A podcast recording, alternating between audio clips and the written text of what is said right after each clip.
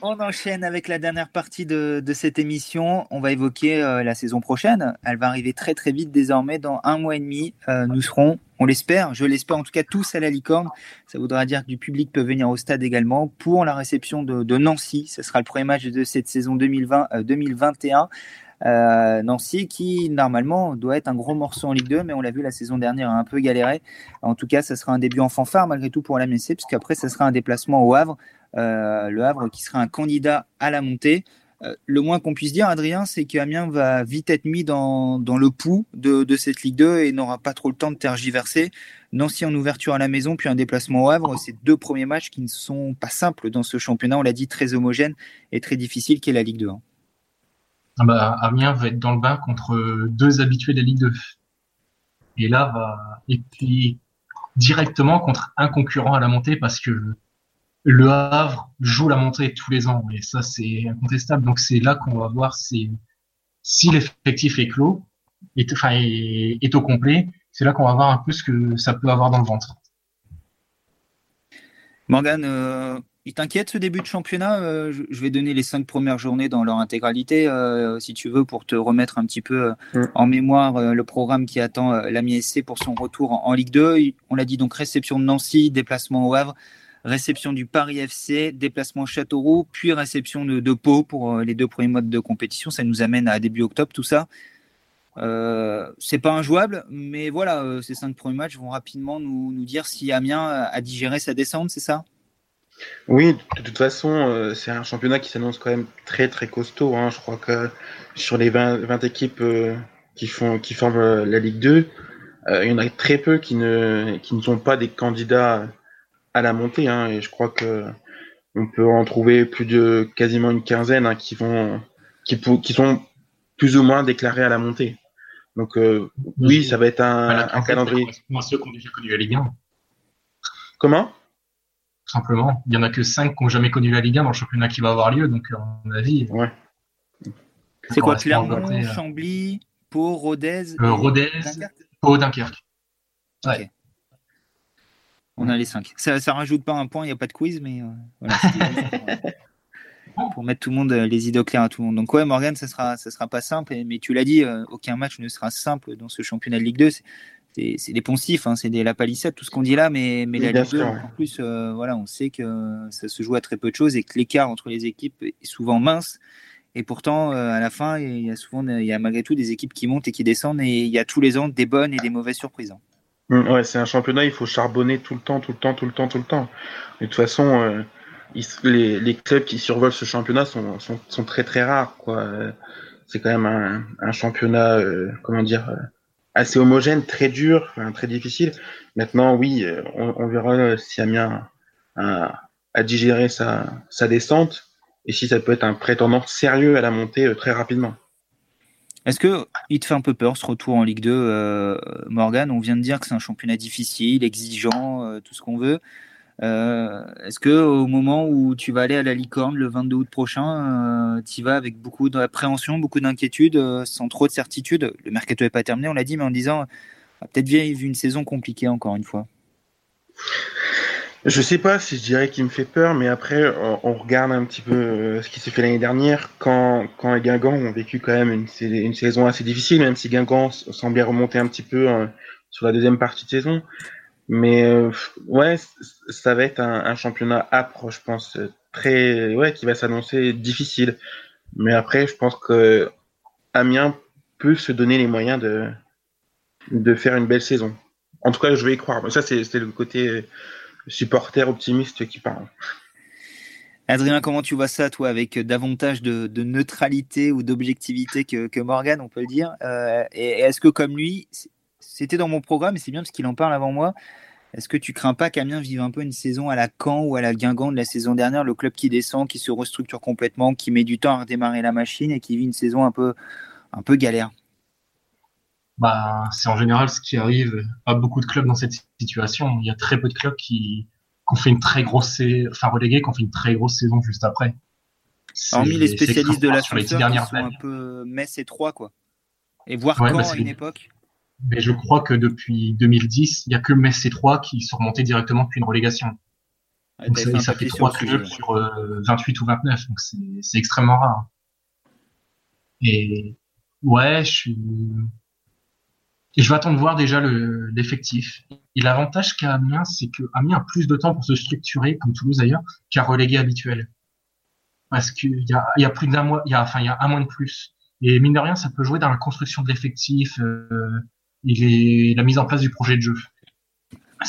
malgré tout, euh, le, mercato va se terminer début octobre et on sait souvent qu'à Amiens, euh, ça joue dans le Money Time. Donc peut-être que le 22 août, Luca Elsner aura la moitié ou un tiers ou 60% de son effectif pour la saison. Mais ça, c'est un mal qui sera commun à tous les clubs, j'ai envie de dire.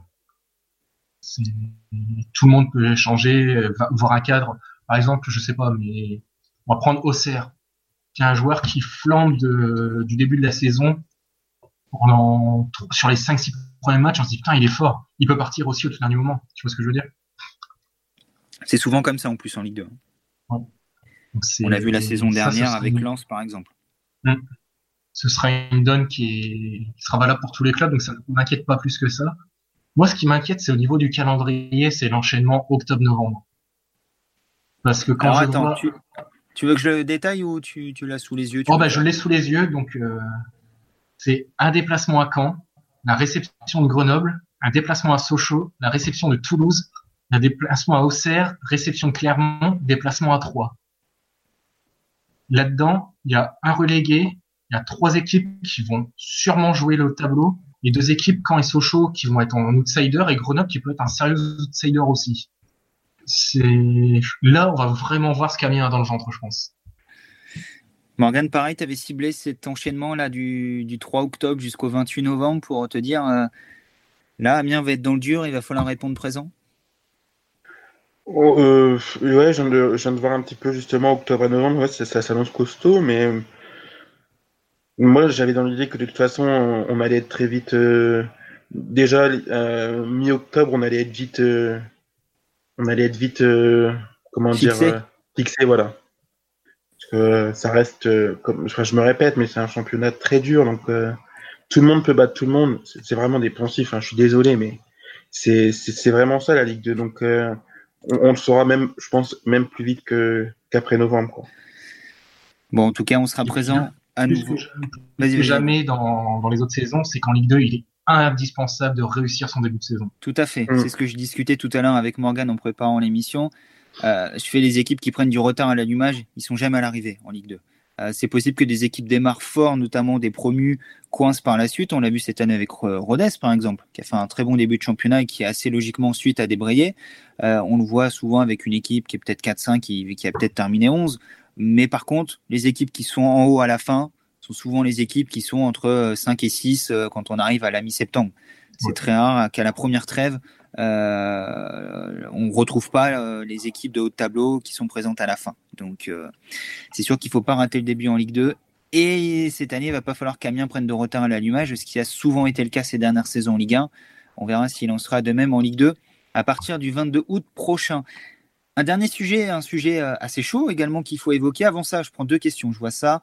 Euh, bonjour le, 11, Godos reste ou pas à votre avis? Euh, Godos, c'est un sujet assez sensible. Aujourd'hui à Amiens, ça reste un gros salaire, mais un joueur pour lequel il n'y a pas d'offre à l'état actuel. un joueur qui peut également représenter une vraie plus-value pour la Ligue 2. en l'état, Saman Godos devrait débuter la saison avec Amiens. Reste à savoir s'il sera toujours amiénois début octobre à la clôture du mercato dans ce dossier, il ne faut jurer de rien et il n'est pas acté que Godos fasse toute la saison avec Amiens, même si c'est une possibilité. Euh, il y aura beaucoup d'incertitudes jusqu'au bout. Et si une offre arrive sur la table d'Amiens et qu'elle est jugée recevable, Saman Godos prendra l'avion et quittera le, club.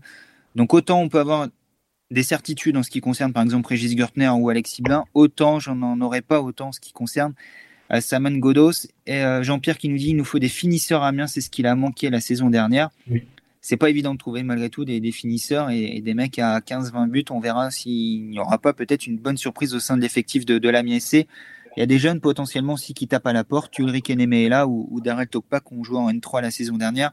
À voir si l'un des deux arrive à profiter de la préparation pour euh, se faire une place au sein de l'effectif de Luca Elsner et d'Oswald Tanchot. C'est notre dernier sujet du jour.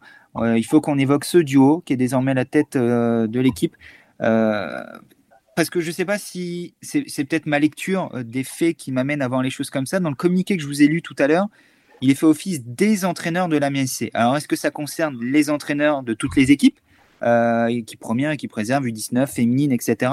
Ou est-ce que derrière ces dénominations des entraîneurs ne se cache-t-il pas le tandem Elsner-Tanchot Puisqu'on le rappelle, au moment où Oswald Tanchot est annoncé à Amiens, il était déjà dans la shortlist euh, l'été dernier, comme on vous l'avait révélé sur le 11 Amiénois. Il était proche de s'engager, euh, poussé par John Williams. C'était l'un de ses choix. Euh, il arrivé finalement cette année comme adjoint de Luca Elsner ou numéro 1 bis, c'est ce qu'avaient avancé nos, confrères de l'équipe. Bref, on ne sait pas trop sur quel pied danser en ce qui concerne ce, duo. Euh, on ne sait pas s'il y a un numéro 1, numéro 2, un numéro 1, numéro 1 bis, s'il travaille main dans la main, euh, s'il a un manager, si l'autre est entraîneur. en tout cas, de son côté, Luca Elsner se félicite de l'arrivée d'Oswald Tanchot. En même temps, on imagine difficilement dire le contraire. Euh, on vous a questionné sur le, sujet, à savoir si pour vous ce duo est viable. On le rappelle, avant de venir à Amiens, Oswald Tanchot était numéro 1 au Havre, où il avait déjà été l'adjoint de Bob Bradley avant de devenir le numéro 1 quand ce dernier a été mis à la porte. Euh, donc sans présager d'un quelconque scénario identique à Amiens, euh, en tout cas c'est un potentiel numéro 1 qui est numéro 2 aujourd'hui ou numéro 1 bis. Vous voyez toute la complexité du, du sujet. Et à la question, Elsner-Tanchot, est-ce un duo viable? Vous êtes 47% à estimer que oui, 38% à avoir de sérieuses réserves, à dire que non, et 15% à ne pas exprimer votre avis. Avant de détailler le mode de fonctionnement de ce duo, Adrien, je te pose exactement la même question que celle qu'on a posée à nos lecteurs. Elsner-Tanchot, est-ce un duo viable à moyen long terme? Euh, Franchement, j'y crois pas du tout. Pourquoi ça? Et je vais reprendre un peu ce que nos confrères de Mali 2 euh, ont dit dans leur podcast, c'est que ça ressemble furieusement à la situation Bradley Tanchot euh, en 2015 ou 2016 quand Tanchot a pris les rênes du club. C'est qu'il y a un numéro 1 qui est là, et puis on lui colle un numéro 2, mais qu'en est pas vraiment un en fait. Et puis on dit qu'il est numéro 2, mais en fait pas vraiment, c'est plus un... Et il y a une communication très floue autour de ça. Tu as parlé des entraîneurs, si ça désigne euh, Tancho et Elsner, ça irait dans la lignée de la communication qui officialise Oswald Tancho en précisant qu'il a les diplômes. C'est rare pour un adjoint de le dire. Voilà, s'il vient en tant qu'adjoint, pourquoi on le précise? Pourquoi est-ce si important que l'adjoint ait les diplômes? Je sais pas, il y a quelque chose de très flou autour de ça et. et quand il y a un flou, il y a un loup. Absolument, il y a quelque chose de louche, je pense, là-dessous. Enquêteur Morgan, est-ce que tu as le même avis que ton ami euh, Adrien sur le sujet? Est-ce que ce tandem te laisse un peu euh, dubitatif? Est-ce que le, doute est permis? Je, ne sais pas trop. Euh, ouais, ça reste quand même un attelage assez bizarre si c'est un numéro 1 bis. Après, je, crois qu'il avait. Ça, ça, avait l'air de bien tourner, même s'ils sont jamais montés avec le Havre quand il était adjoint de, Bob Bradley. Je crois qu'il avait une euh, très bonne euh, comment dire euh, complicité avec les joueurs. Donc est-ce que justement ça déchargerait pas un petit peu Lucas Elsner sur ce travail-là? Après, est-ce que c'est une option pour la suite au cas où ça, ça se passe mal avec Lucas Elsner C'est un petit peu flou, voilà. Mais je dirais que quand même moins, moins inquiet que qu'Adrien quand même parce que sur le papier, je vais jouer un petit peu le, le good cop là, c'est un tandem qui peut également être euh, complémentaire. Euh, on l'a souvent dit, Luca Elsner, euh, on peut juger, dire tout ce qu'on veut sur sa communication, est quelqu'un qui communique plutôt bien, qui passe bien dans les médias, qui, qui, assure ce rôle-là, qui a une vision du jeu, qui techniquement, tactiquement n'a pas l'air largué loin de là, qui propose des choses. C'est peut-être ce qui faisait défaut à Oswald Tanchot quand il était numéro un au Havre, c'est que on a questionné des, gens qui ont suivi le Havre pendant deux saisons, les deux saisons où Oswald Tanchot était numéro un, ils ont été incapables de nous dire la philosophie de jeu d'Oswald Tanchot, c'est ça. Euh, ces sorties médiatiques ont très vite lassé les supporters du Havre, ce qui n'a pas été le cas avec Luca Elsner la saison dernière à Amiens. C'est pas forcément quelqu'un qui, communique très bien. À l'inverse, il paraît qu'au quotidien, Oswald Tanchot est un entraîneur qui est plutôt un entraîneur à poigne, qui arrive à avoir un certain poids sur son groupe, à imposer un cadre dans un vestiaire, ce qui a parfois fait défaut à la MSC la, saison dernière. On l'a dit durant la saison, on ne révèle rien aujourd'hui. Euh, donc c'est peut-être ce que je disais tout à l'heure, un, peu l'aspect manager pour Luca Elsner et peut-être un peu plus la casquette entraîneur de terrain euh, et de vestiaire pour, euh, pour Oswald Tanchot avec toute la tactique qui est laissée entre les, mains d'Elsner. Et si les deux arrivent à trouver une symbiose dans leur mode de fonctionnement, c'est peut-être le chaînon manquant de la saison dernière, en fait, la saison euh, Oswald Tanchot, euh, Morgan. Ouais, c'est ça. On, est peut-être avec un duo qui sera complémentaire d'un point de vue manager pour Lucas Esner, et puis un petit peu plus de poigne de la part de d'Oswald Tanchot. Et puis, quand même, ça, reste un avantage dans, ce petit duo, c'est de se dire qu'il a quand même l'expérience de la Ligue 2. Il l'a connu en tant qu'adjoint et en tant que numéro 1 avec le Havre. N'hésitez pas à exprimer votre avis sur le sujet euh, sur le chat. Euh, on a vu des commentaires sur, euh, sur notre Facebook aujourd'hui, des commentaires également sur, sur le site sur le, sujet. certains disaient la planche est déjà savonnée. Oswald Tanchot n'est pas venu pour être numéro 2. à la moindre problème, il deviendra le, numéro 1 premièrement, on ne souhaite pas de problème à la MSC la, la saison prochaine. on ne souhaite pas que Luca Elsner soit débarqué non plus. Euh, même si voilà, ça peut amener Oswald Tancho à devenir numéro 1 et si tel était le cas, euh, voilà, tant mieux pour Oswald Tancho, mais je ne pense pas que lui non plus, euh, de son côté, en tout cas on l'espère, soit dans cet état d'esprit de vouloir que ça se passe mal pour récupérer la, place. Adrien, sur l'aspect complémentarité du, binôme, est-ce que tu es d'accord avec nous? Est-ce que tu, vois, est-ce qu'on peut voir les choses sous cet angle, se dire que voilà, ils ont peut-être des qualités euh, qui sont complémentaires et peut-être que l'un va apprendre de l'autre, se nourrir de l'autre et que euh, malgré nos, réticences sur l'aspect numéro 2 de temps est-ce que ça peut pas euh, marcher finalement? Ah, Clairement, si. Si les rôles sont parfaitement définis, c'est un duo qui peut clairement fonctionner. Mais moi, ce que, j'exprimais tout à l'heure, c'est mon inquiétude parce que on n'a pas l'impression que ce soit un duo bien établi, numéro 1, numéro 2, et qu'il y a un flou autour de cette situation. Mais si tout, est bien établi, qu'il n'y a aucun problème entre les deux et que Tancho vient pour être un véritable numéro 2, ça peut largement fonctionner. Et dans ce cas-là, je vous rejoins totalement dans tout ce que vous avez dit. Euh, je, profite juste parce qu'il y a une, proposition transfert. Donc Morgan, directeur sportif euh, officieux de, de l'AMISC, euh, qu'est-ce que tu penses de la proposition Jimmy Cabot Jimmy Cabot, ouais, intéressant. Euh, il est libre en plus, si je me trompe pas. Il connaît, la, il connaît la Ligue 2. Je pense que ouais, ça, ça, peut, ça peut être intéressant. Bon, Adrien, je sais que tu n'es pas très fan du joueur, mais c'est, c'est un profil Ligue 2, finalement, euh, Jimmy Cabot. c'est ces ah, joueurs qui peuvent faire du bien en Ligue 2, mais. Alors, je vais préciser, je suis pas fan du joueur pour un club de Ligue 1. Très bien. On, en avait parlé. Pour moi, c'est pas un joueur de calibre Ligue 1. Mais pour la Ligue 2, c'est, clairement un très bon joueur. Il a, il a tout ce qu'il faut pour faire mal aux défenses. Maintenant, il va falloir le convaincre de rester en Ligue 2, lui qui n'a pas prolongé à Lorient, en partie parce que Lorient n'était pas contre ne pas le garder, mais en partie parce que il voulait aller en Ligue 1 dans un plus grand club. Et ça, ça paraît un peu compliqué. En tout cas, jusqu'ici, ça ne se bouscule pas en Ligue 1 pour récupérer euh, Jimmy Cabot. Ben, il y avait Marseille. Euh, il y avait Marseille un temps, mais apparemment, ses, ses demandes salariales sont bien trop élevé pour un joueur qui a très très peu de références en Ligue 1. C'est un peu le Cédric Forêt des temps modernes, ces joueurs très bons en Ligue 2 mais qui passent oh rarement le, cap en Ligue 1. ah, aussi. On, est grainé tout à l'heure tous les joueurs euh, qui ont été bons en Ligue 2 et qui n'ont jamais passé le cap, euh, notamment suite au transfert retentissant d'Adrian Garbich euh, du côté de, Lorient pour environ 10 millions d'euros. Et, un salaire qu'on Souvent, c'est les attaquants qui flambent sur une saison de Ligue 2. On se dit, oh, c'est un super attaquant, et en Ligue 1, il n'y a rien. Lumut Bozok aussi, qui n'a pas passé le cap en Ligue 1 dernièrement. Ah, souvent, les, meilleurs buteurs des dernières saisons de Ligue 2, ça, ne passe pas le cap. Revenons sur notre sujet Elsner Tancho pour conclure euh, cette émission. Euh, on a David qui est plutôt d'accord avec, euh, nous, en tout cas sur l'aspect Elsner manager, Tancho entraîneur. Je pense que ça fonctionnera.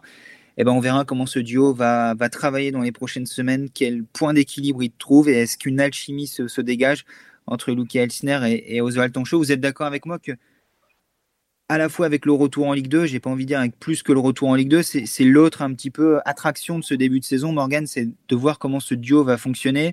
Euh, pendant quatre ans et demi, on a été plutôt tranquille avec Christophe Pellissier, on avait une valeur sur au poste. La saison dernière, on a eu un jeune entraîneur prometteur, mais inexpérimenté, qui s'est un petit peu cherché, qui a mis du temps à prendre ses marques, qui a perdu son entraîneur des gardiens, puis son adjoint durant la saison. Là, on a besoin un petit peu de, stabilité et d'être rassuré avec notre staff technique. Hein. Ouais, voilà, c'est ça. On a, on a besoin de stabilité, euh, un, adjoint d'expérience euh, en la personne d'Oswald Tanchot. Donc voilà, un petit peu de stabilité parce que c'est vrai que quand on fait la liste, ça a pas mal bougé euh, du côté du staff. Une dernière question à vous deux, et vous allez me répondre par oui ou par non. Est-ce que ce tandem est toujours en poste en janvier 2021 Adrien? Oh, la vache.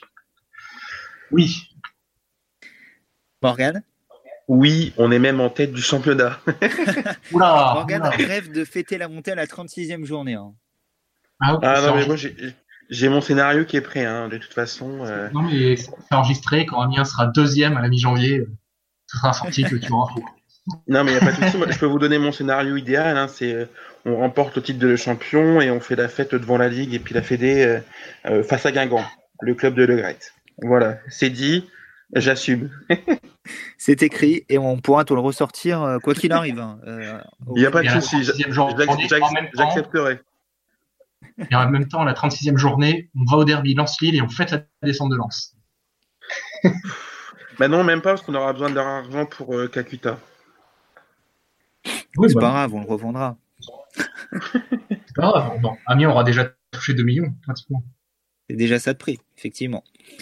Bon, en tout cas, je vous remercie Adrien et, Morgane. Je remercie également l'ensemble des, auditeurs qui nous ont accompagnés durant ce, live. Si vous avez écouté en podcast, j'espère que vous avez également pris beaucoup de plaisir à écouter ces trois parties d'émission. On sera de retour dans 15 jours, je vous le rappelle, juste après le premier match amical de la préparation au Touquet. Ça sera donc le samedi 25 euh, juillet. On évoquera euh, eh ben, le début de la préparation estivale de la et peut-être qu'il aura du neuf sur le plan du, mercato. En attendant, tout ça reste à suivre sur le 11amiénois.fr. Vous en avez l'habitude. Toute l'actualité de SC, également du, football régional. Tout ça, c'est à suivre au quotidien sur le 11amiénois.fr. Très bonne soirée et bon week-end à tous.